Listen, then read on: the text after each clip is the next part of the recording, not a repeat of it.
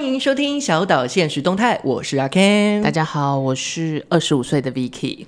我想要接小岛诊疗师来了，突然又很想笑，怎么办？好了，我们今天的主题是要由二十五岁的我讲吗？因为最近有学生问我几岁，然后他们知道我真实年龄的时候，就有点吓到。二十五岁嘛？对，二十五岁。但我就是想到年龄的时候，想说跟我一样自由自在的人其实蛮少的，因为大部分可能我的同才或姐妹淘，可能就是这一两年都结婚了。那结婚之后，你加入一个新的大家庭，免不了会有一些奇怪的婆婆啊。你什么时候要要要吃午餐？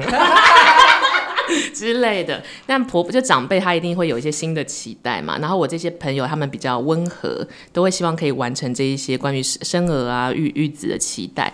可是其实我后来发现，怀孕这件事情不是那么容易，而且通常压力很大。因为我像我有一个朋友，他是呃大概结婚四五年，是那周遭的朋友都知道他想要生小孩，嗯，但是怎么样都没有动静，那怎么办？就不敢问啊。可是他唯一能做的事情，或他为自己做的备孕的，或是努力怀孕的，就做些什么吗？我连问都不敢问，所以我也不知道这段。Oh, 对像不敢问的原因，是因为我觉得他们自己压力已经够大了，他们感觉很敏感。对，老的问，小的问，你也问，像这种感觉，对，所以也不敢问。可是另有另外一批人，因为你知道三十好几了嘛，就是我有一批朋友，就大概三四个吧，女生，她们集体去团购冻卵。我刚刚有没有想要讲一些色情的话？但我觉得不妥当。我刚刚有没有想要是团购精子嘛？但逻辑也差不多。所以呃，冻卵是可以团购，跟买水饺一样。他们就是大概三四个人，然后一一起去谈。但是我觉得应该是真的是有可能有一些优惠，还什么等等之类的。冻卵很贵，因为我身边有一些做。电影的朋友，有些姐姐，就是他们已经半财富自由。然后他跟我们讲冻卵的时候，我后来才发现这个算法好复杂。你就是要取出你的蛋是一个费用，保存你的蛋又是一个费用。为什么你讲的这么轻松啊？Egg。E G G，对，我最近在做英文题、英文电影提案，所以对英文很敏感。就是原来是要算两阶段的费用，而且你取了那个卵之后，它不是可以就像冰在冰阿妈的东西冰在冰库里保存一辈子，就可能呃不知道可能有个期限吧，你就要把你的卵用掉。就是他们就有分享他们过程，包含就是心情很不稳定，可能是荷尔蒙的关系，就是一下子就是很想哭啊，一下子就很想笑，或者是就是身体状况也不是很好，而且像肚子。可是我身边有一些朋友本身就这样春春风，跟怀孕没有什么关系。那像他说他们就是肚子像可能会打那个排卵针，是，所以肚子都会硬硬的。然后他说什么一次就可能会有十颗卵会在你的肚子里面，然后那个时候状态你就是会非常的不舒服。你看又贵，然后又受罪，可是他们就是在这个年纪就是想要这么做，然后心情又很差。我觉得这就是大家就是想要生小孩，然后想说保留最好的卵子的这种就是焦虑的心情了，然后又不知道自己要走向何处。所以今天的小岛诊疗室，我们的主题就是真的想怀孕的时候，我很怕会生不出来。我们邀请到了好运 Pro 团队的王成伟医师跟 Blake，欢迎。那我们来请两位来宾，让我们的听众更认识你们。那王医师，请。大家好，我是致力于最有温度的生殖医学的王成伟医师。听起来非常有正能量，很温暖，能长得也蛮帅的。嗯嗯 嗯。你在你在来宾面前有有有有，金城武金城武，生殖医学界的金城武，不是我刚原本要 cue 他同事，然后突然想说愣了一下，金城武，生殖医学界的金城武，大家都说我是生殖医学界的李荣浩，哇，也很帅，也很帅，你在那边挖什么？都是帅哥，都是帅哥。那好运 Pro 他今天还有邀请到另外一位其中的团员，我们请 Blake 介绍一下自己。Hello，我是 Blake。我想要透过超斜杠的方式打造自由的理想生活。那两位是怎么样变成同事的？或者这个团队是什么样的团队？好运，关于好运 Pro 哦，这个好运 Pro 哦，它是这样子来的。我们本来哦是想要去了解这个备孕夫妻的备孕历程啊。嗯，因为哦，我对医学的理念是这样子，我觉得这个是要一个全人的照顾啊，所以我们生殖医学是在帮助大家怀孕，哦，所以跟一般的看病不一样。好，你看病的时候是一个呃疾病诊断。然后治疗哦，就是一条很简单的线，但是我们不是，因为我们没有怀孕跟怀孕哈，这个是一个状态的改变哦，所以生殖医学科的医师哦，是希望透过一些医学的方式，嗯，或者是一些帮助大家的方法，各种方法，好，去让大家可以从没有怀孕的状态变成有怀孕的状态，然后维持心情稳定这样子。当初我就在思考说，那这个这个备孕夫妻哦，到底他们的需求是什么？因为来看我看我的门诊的个案哦。大概都已经是很久没有办法生出小孩的长，所以是所谓的报纸上会写的那种常年不孕这样子，就是几乎都是需要用试管的方式来帮助大家怀孕。但是我总觉得哦，嗯，在很多的过程里面，还有很多的一个很大的族群的人，他们其实是在备孕的这个历程里面，他们是需要帮忙的。那你知道这个治疗疾病有一个很大很大的一个类别，就是叫做预防医学。预防医学，我们希望呢是一个呃，希望大家都不要来看病，所以我们希望在很早期的时候就去介入。那这个自然备孕跟好运 Pro 也是一样的道理哦。我们这个备孕的先修课为什么要去做这些事情？原因就是我希望哦，大家最后都不要进入试管。你可以在在备孕的这三五年间哦，如果可以有一个比较好的系统性的方式，而且是在一个比较轻松、有人陪伴，甚至有人教导你的方法的时候，来去做这个备孕的动作，好，那就有机会可以早一点自然怀孕，那就好啦。那后面就不需要生殖医学科医师帮忙了啊。嗯，那像王医师是本来就是医学上面的权威，透过这样的方式去让更多人可以自然受孕。嗯、可是像 Black，当初你为什么会进入到这样的好运 Pro 的团队里面？你是不是有加入什么团购？呃，我觉得应该算有两个层面。第一个就是我身边的很好的朋友，他们就是在经历这个备孕的困难。是，因为我的年纪也到了嘛，所以其实我自己没有那么的想要小孩，但是我身边有很多朋友，他们其实是很想要小孩，但是没有办法顺利怀孕的。对，甚至是可能做过很多次试管都没有成功，可能已经花了就是好几百万。那时候就遇到王医师，然后刚好发现他是一个真的很在乎个案跟病。病患的医生，其实很多大家看病的过程当中，会觉得其实医生没有那么在乎病患。哦很长，就是在外面等四个小时进去，哎，五分钟就出来这种感觉。有时候可能三分钟或两分钟就，嗯，OK，好，那就是开个药就给你就出来了。那个时候当下会觉得自己好像也不知道怎么去跟医生多说一点，因为你就就是一个素人，不知道怎么跟医生沟通，然后久而久之，哎，病到底好了没有，自己也搞不清楚。对，而且因为我觉得医生跟病人之间其实有很大的知识落差，就是很多东西是我们不知道的。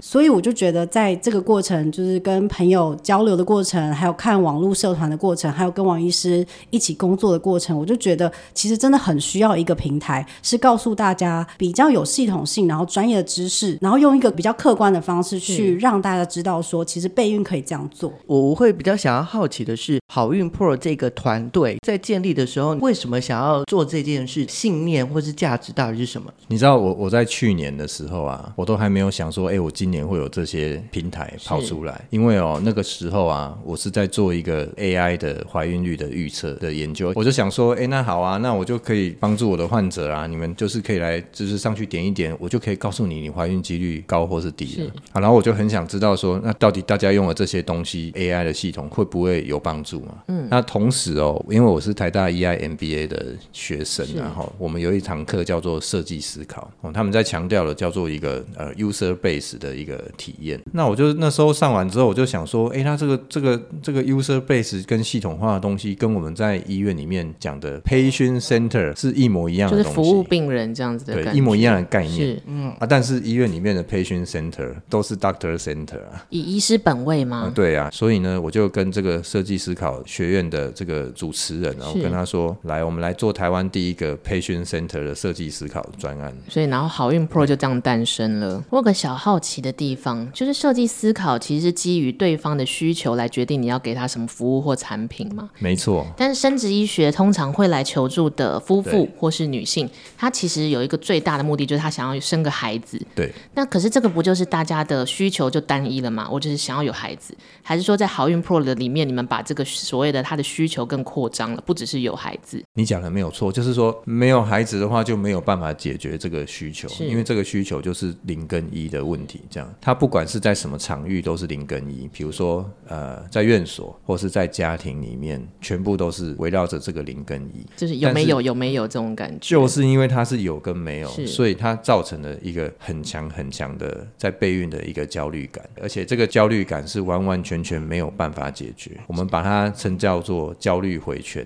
即使身边有先生或是姐妹淘的精神支持都没有办法吗？但他就是怀不了孕啊，就怀不了孕啊，可能三年五年我一直就怀不了孕，安慰跟鼓励都没有用。甚至我们就去想说，因为很多人会上网查资料嘛，是，那去解决这个焦虑问题。大部分的个案都告诉我们说，上网没有办法解决，反而会更焦虑。对啊，因为是讯息太多，然后每个人给的东西都不一样，每个人给的都是太太复杂，然后有的人就会说，那我去看别人怎么怀的，然后看完之后回来又看看自己，又觉得，哎，自己好像也不是这样子，然后情况又有点不一样，又有点一样，所以呢，越看就越疑惑，所以这个回圈就会越来越大，这焦虑感就会越来越强。所以后来我们就去思考说，好，那我们要怎么样去同时要帮助大家可以赶快怀孕，那就可以赶快解决这焦虑嘛。嗯，然后同时在这个备孕的历程里面哦，我们希望说这个焦虑感是可以下降。哦，就是达到目的的同时，心情也要变好。没错，以一个素人的身份发问，通常不孕症的患者他在接受治疗的时候，基本配套是什么？然后真的要到怎么样才是所谓的哇？你真的哦有过哈扣，就是可能一开始是不是呃就是纯排卵配合就好？那是不是试管到几次就代表他真的是这个体质很辛苦？我觉得哦，大家能够接受试管大概就一两次啦，通常三五次就已经会很辛苦了。那个辛苦的层面不是只有身体而已，哦，因为那花费其实也很高了，所以到最后都是那个到底要不要该要走下去哦，看不见终点，看不见的那个感觉。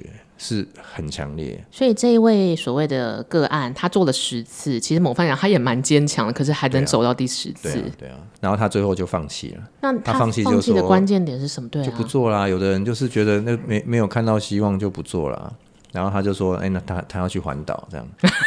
就变得很开朗，是不是？对，结果就怀孕了。因为什么？因为真的有拜了什么庙吗？有一种说法是，备孕的过程中，在那状态下其实很紧张，不管是男生紧张，女生也紧张，就是同时都是紧张的状态，就很容易没办法怀孕。其实心情的问题。但是因为这是一个新的平台、新的团队，我想请教说，像两位在创立好运 Pro 这个时候，一定还有遇到一些碰撞的问题。那通常会是什么问题？就是在成立这个团队或者开始慢慢推行这件事的时候，我觉得。对，因为它是一个从设计思考出发的一件事，所以我们一直都在反思说，这个真的是个案需要的吗？就是真的是我们学员需要的吗？他需要更多的知识，还是他需要这些陪伴来让他解决他的焦虑吗？所以我们在这个过程当中，我们都会不断的去访谈我们的学员，或是访谈一般备孕的民众。然后我觉得这个过程其实从中可以学到很多，然后也就是为我们的课程会带来很多的反思，就一直做所谓的滚动性的调整，这样子。嗯就是这个叫做 prototyping 跟 testing，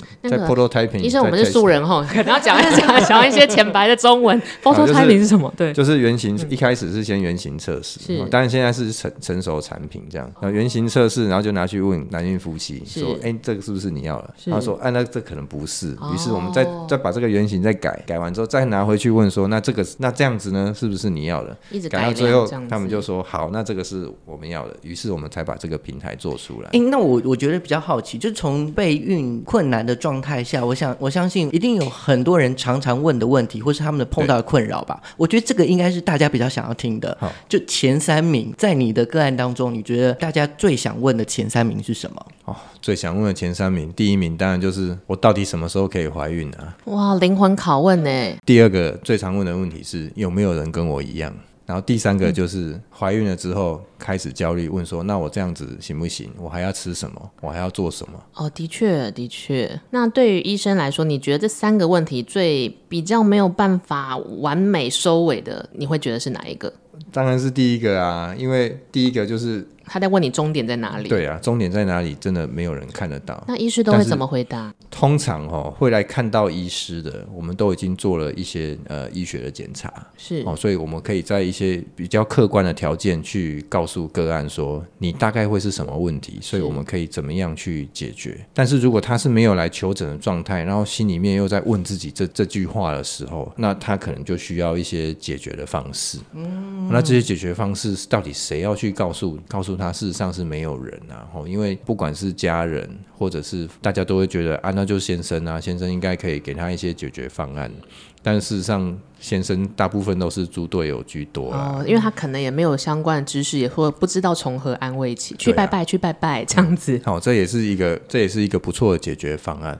所以这个好运 Pro 的平台就有机会可以来解决这样子的一个疑问了，就是想要怀孕之前的那一段的焦虑感。对，你就可以，你就可以从这课程里面，或或者是我们有关怀师，他可以去询问，他慢慢就会了解自己的身体跟要怎么样去备孕。好、哦，因为这个是有系统可以去做得到的。那这样子呢。至少这个感觉哦，这个焦虑感就会慢慢消失。就算就算最后没有办法自然怀孕，那他也知道要怎么样去面对。以一个健康一点的心态，哦，就是，就是一个 well prepared 的一个状态来去面对怀孕这件事情。如果刚刚这样听起来，就是怀孕的这件事，好像大部分的状态都是从女生的这这边的。关于男生呢，因为男生我在想，就是有人问说，哎，那为什么你都不怀孕？是一个男生，他就会因为尊严的问题说啊，一定都是女生，不是我的问题。哇，你讲这个真的是超好的，这个这个我在门诊哦，我真的是快要受不了那些先生们吗？先生们呢，要不就是不来门诊，要不就是就是会这样。子就会说啊，他那个太太先检查好了啦，我应该是没什么问题。医师目睹过最雷的先生的行为会是什么？就是像这样子啊，就，一定是你有问题这样子，来都不来，然后呢，来了就会先讲说啊，来那个我太太先检查，他如果没有问题了呢，我再检查就好了。那如果他检查之后发现问题在他身上呢？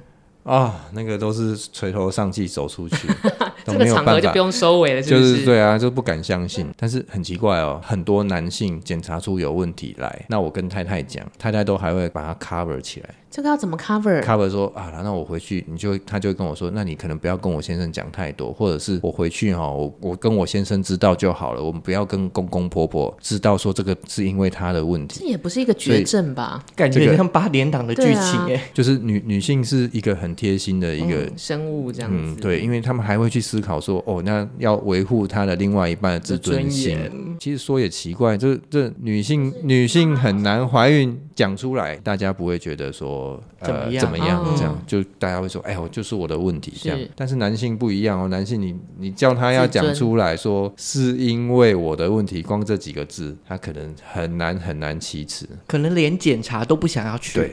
对，所以没有妈妈会拿着门诊报告说：“爸爸，你不行哎，这样子。没有这么活泼的妈妈，开朗的度过这一切，这样子。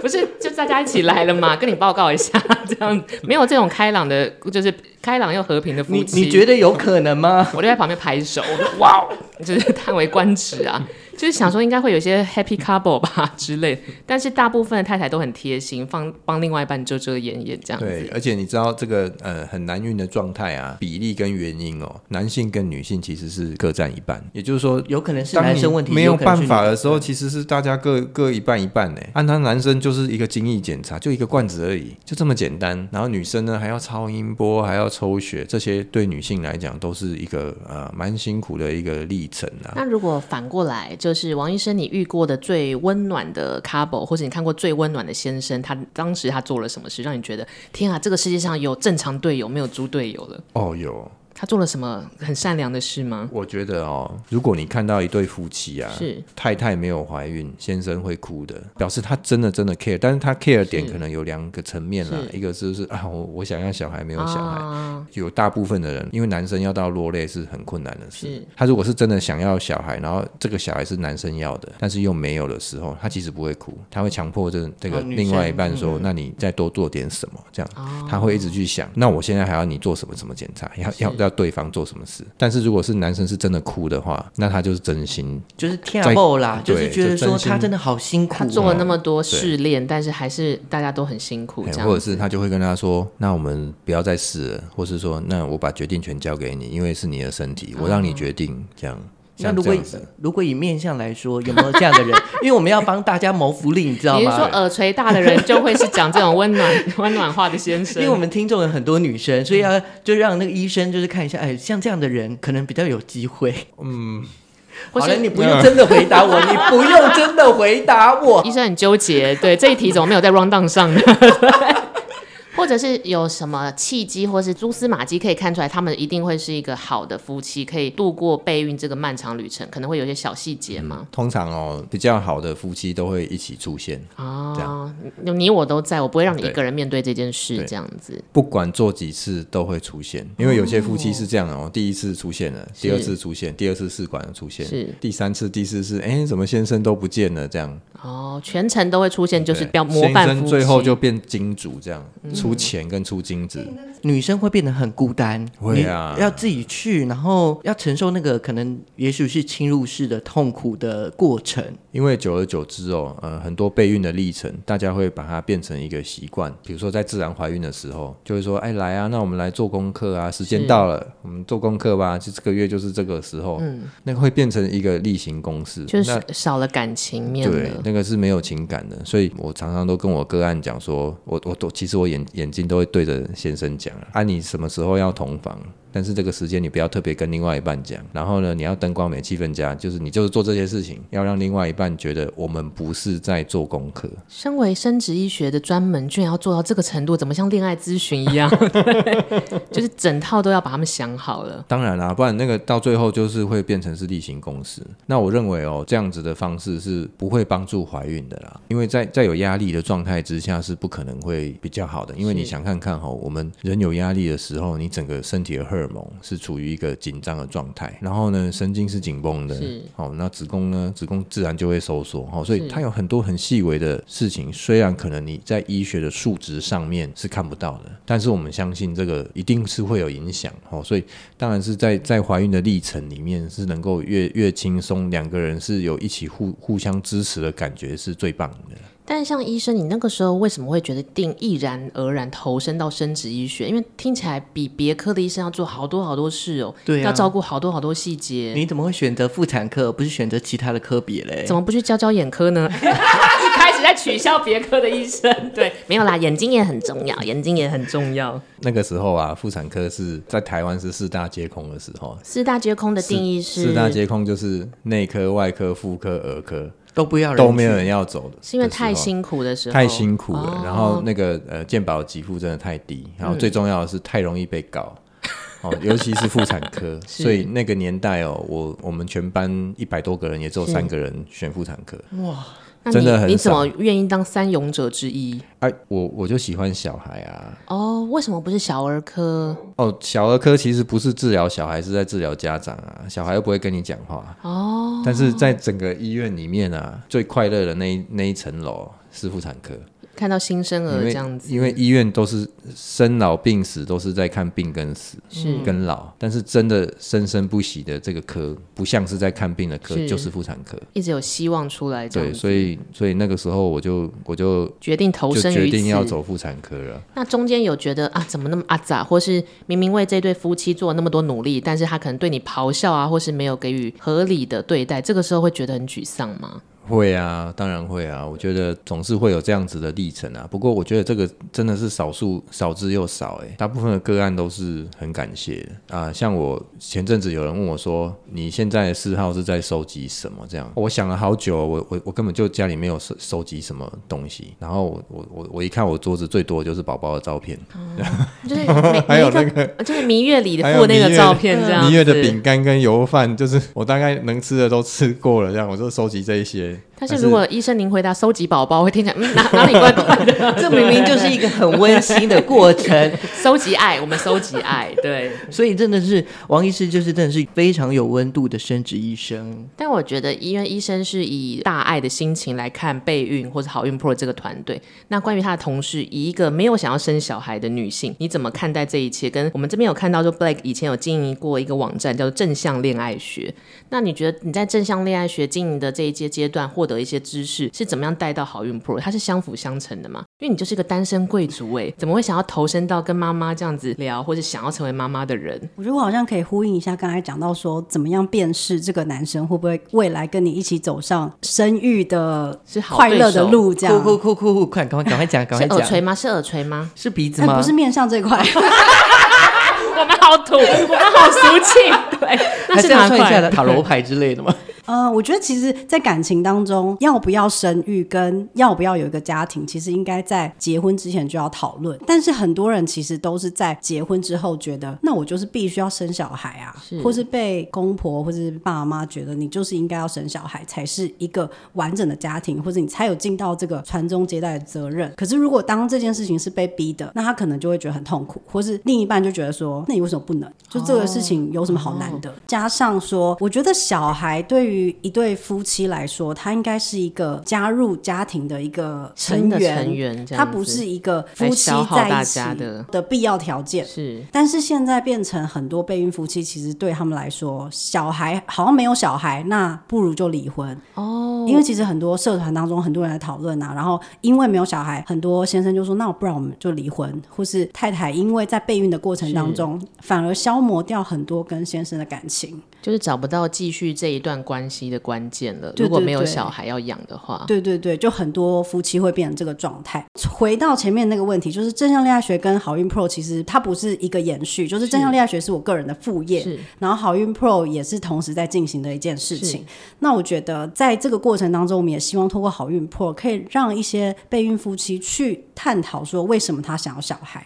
那在这个求子的过程当中，夫妻之间扮演什么样的角色？那这个女性她其实不是只有妈妈的角色，她其实在人生当中她有很多很多的角色。她不是只有生了小孩之后，她才能成为一个很好的伴侣，或是她才能成为一个很好的女性。她有很多很多事情可以做。所以，我们在这个整个课程的当中，我们也会希望给他们要一个这样的感觉跟支持，就是有一点像大家都是个体，然后是你们今天决定一起合伙做这件事，而不是谁被谁带着走这样子。是，那感觉上就是在前期就先呃让他们有个沟通的桥梁，他们知道彼此之后，在真的要去备孕的状态的时候，他们就可以共同一条心的去前往那个怀孕的道路的过程。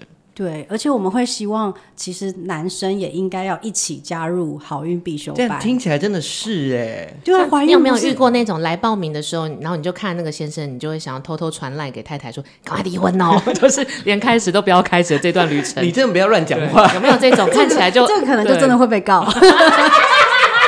传赖出去就收到，就法院传发那个什么传票这样子。但其实你就会发现，那其实是两性或两个人要一起培养的，而不是说只有太太说：“哎、欸，你把心态建立好一点哦，我们再去做医疗这样子。是”是，嗯，那关于这个好运必修班的这个课程，还有哪些内容是对于备孕者来说他们是需要的呢？哦，其实这个备孕哦，它是有一些专业知识，而且是民众可以去学习的。那可是大家都不知道，他就觉得说：“那我我们我们就是反正。”我跟先生在一起，这样子就叫做备孕了。哦，但是但是我们我们希望是透过这个平台的课程哦，是可以去让大家去理解自己的身体。你要去关注自己身体是目前是在什么样的状态。那都通常是从哪个角度？比如说，你知不知道自己什么时候排卵？很多人都只有看 APP 呀、啊，专、业知识。但是你的身体事实上在排卵的时候是有变化，那你就要去注意说自己在排卵的时候有没有这样的变化。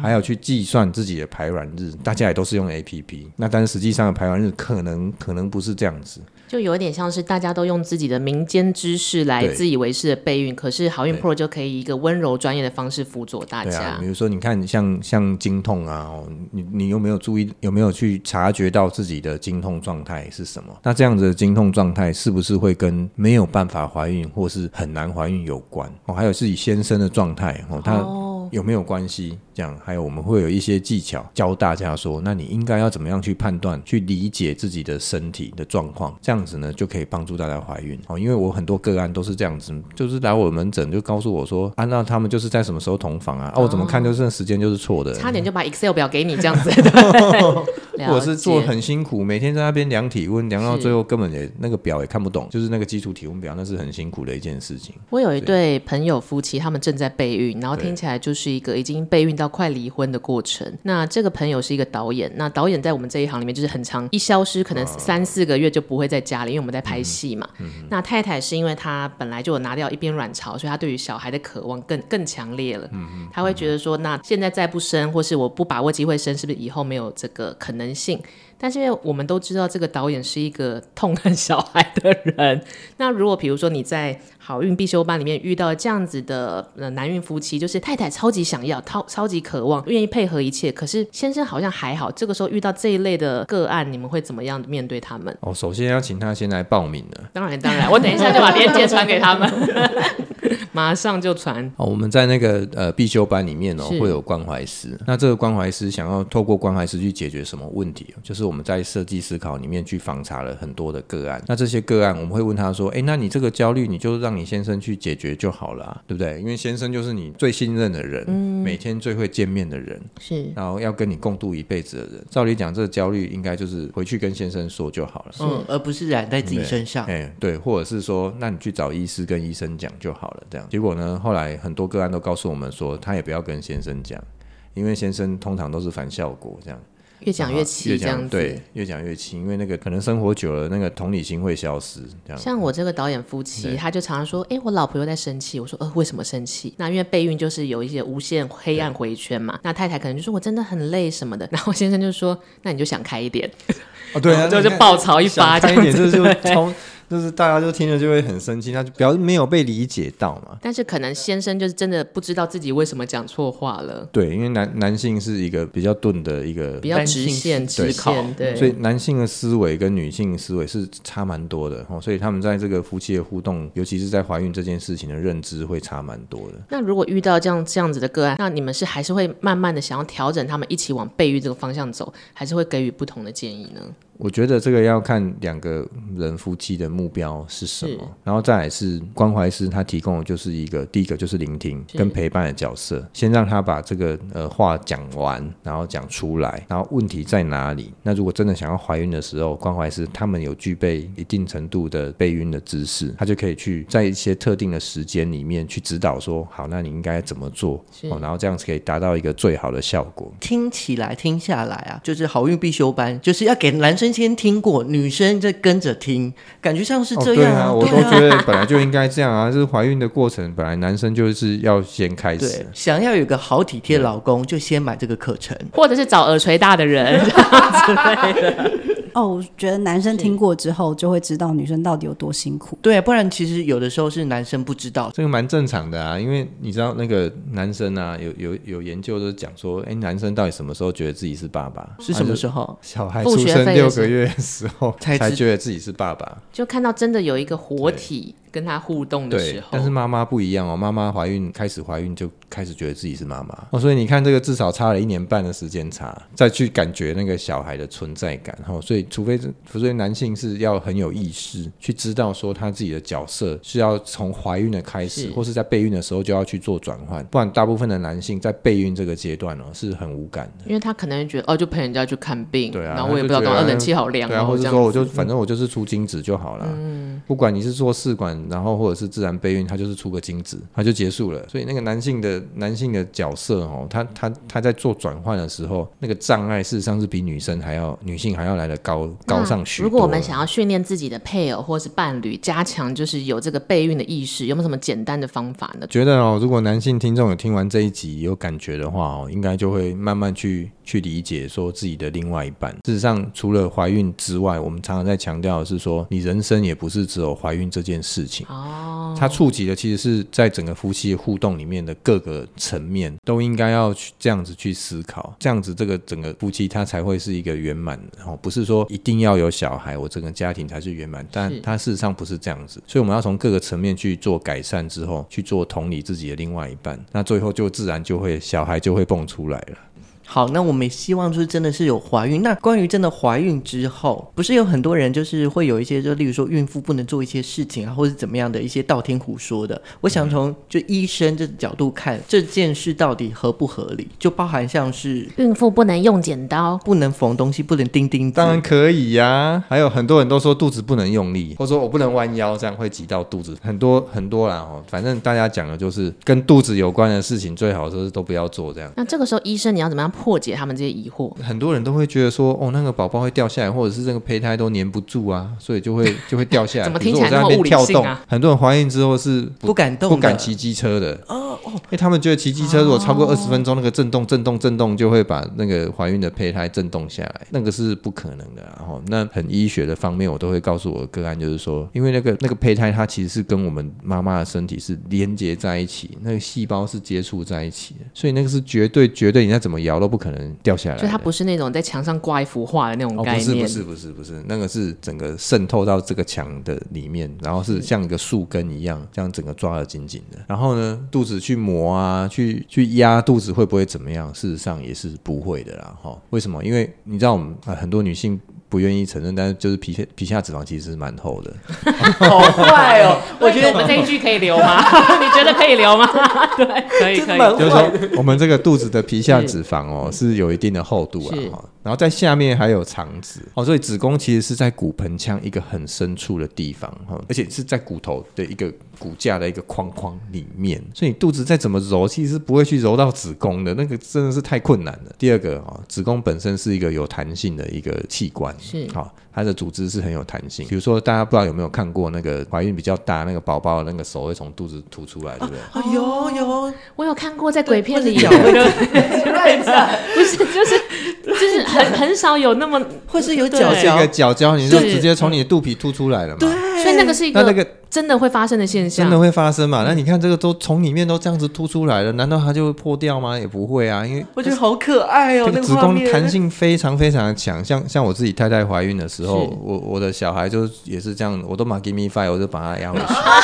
听起来很温馨，就是所以所以是不用去害怕哦，这个肚子有太多的动作。如果说真的会去面临一些流产的状况，那个都是病理性，它本你不去动它，你你再怎么样做，它都会发生。妈妈都会有一种罪恶感，对不对？对啊，比如说啊流产了，就会开始想说，那是不是我今天一直走路？那是不是我今天搬家了？还是我今天搬了重物，所以我流产？事实上不是，是哦，这流产是你不管你做什么事情，它都会流。那好的怀孕的话，不管你做什么事情。都都会怀孕的，哦，她都会继续怀下去，哦，所以我觉得啊，最重要的就是像我们在照顾产妇的时候，我们有一个最重要、最重要的原则，就是妈妈要好，宝宝才会好。哦，你妈妈心情不好，妈妈身体不好，那宝宝是绝对不可能会好的，因为所有的宝宝的养分、氧气来源全部都是从妈妈来，哦，所以要怎么样让小孩好，那就是让自己好，要怎么样让自己好？拜托另外一半，就是成为一个好队友。对，要有一个好队友哦，这样子呢才会让这个整个怀孕的运程哦是很顺利的。好，我们节目不免俗的要到我们的小岛诊疗室的固定的环节啦。我们小岛诊疗室呢会有一个非常重要的环节，那这个环节呢就是会请我们的来宾都要介绍一首歌，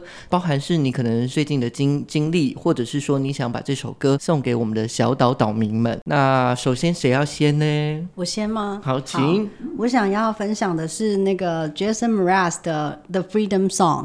为什么会选择这首歌曲呢？呃，这首同时表达了我现在心境，就是觉得我的人生非常自由。是，那我也很希望所有在备孕中的夫妻，他们也都可以感觉到自己是自由的。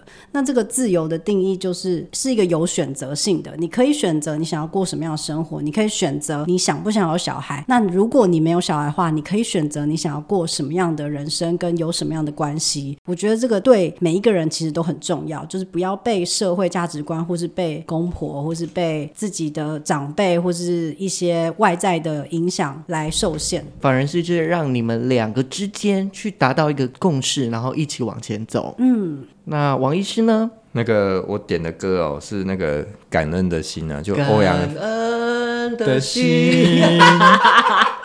感谢有你。医生为什么会选这一首歌呢？你看它上面歌词有吗？让我一生，让我有勇气做我自己。有没有？你们可以组队参加综艺节目，顺便把 Black 的那个概念做你自己穿进来了。很多妈妈都是要做自己，是。然后呢，有了小孩之后，都是非常的感谢，不管是感谢谁，他们就是那个。那个感受都是很感谢，而且哦，我也很感谢我的患者哦，就是他们愿意这样子，我们一起来走这些 journey 哦，所以从各个面向哦，我都是很感恩的。啊，我们这一集面临了一个非常正能量的结尾，对，有一个感恩的心跟做自己的坚强的程度，这个是需要的。那也希望可以听呃听到这一集的小岛的听众们，就是无论你是在备孕的路上，还是即将开始备孕，或者是你根本还不知道自己到底要不要在这一生成为妈妈，都可以从好运 Pro 团队里面这一集跟我们分。分享的知识获得很多，无论是力量或者是安心感都很好。那我可以请 Black 可以介绍一下这个好运 Pro 的网站吗？就是你们的团呃网址啊，或者是相关的、哦、做一个基本的 promote 这样子。嗯、我们的网址非常简单，就叫做 hellobabypro.com。哎，很好记哦！现在马上就记住了吧？是。好，那今天就非常谢谢王成伟医师跟 Black 到现场。那呃，也希望大家就是在今天这么丰富的知识里面呢，可以有一些学习，或者是碰到什么问题，我觉得直接找医生会比你随便找资料会更重要。但如果大家想要找我们团购冻卵的话，也是可以私讯我们啦。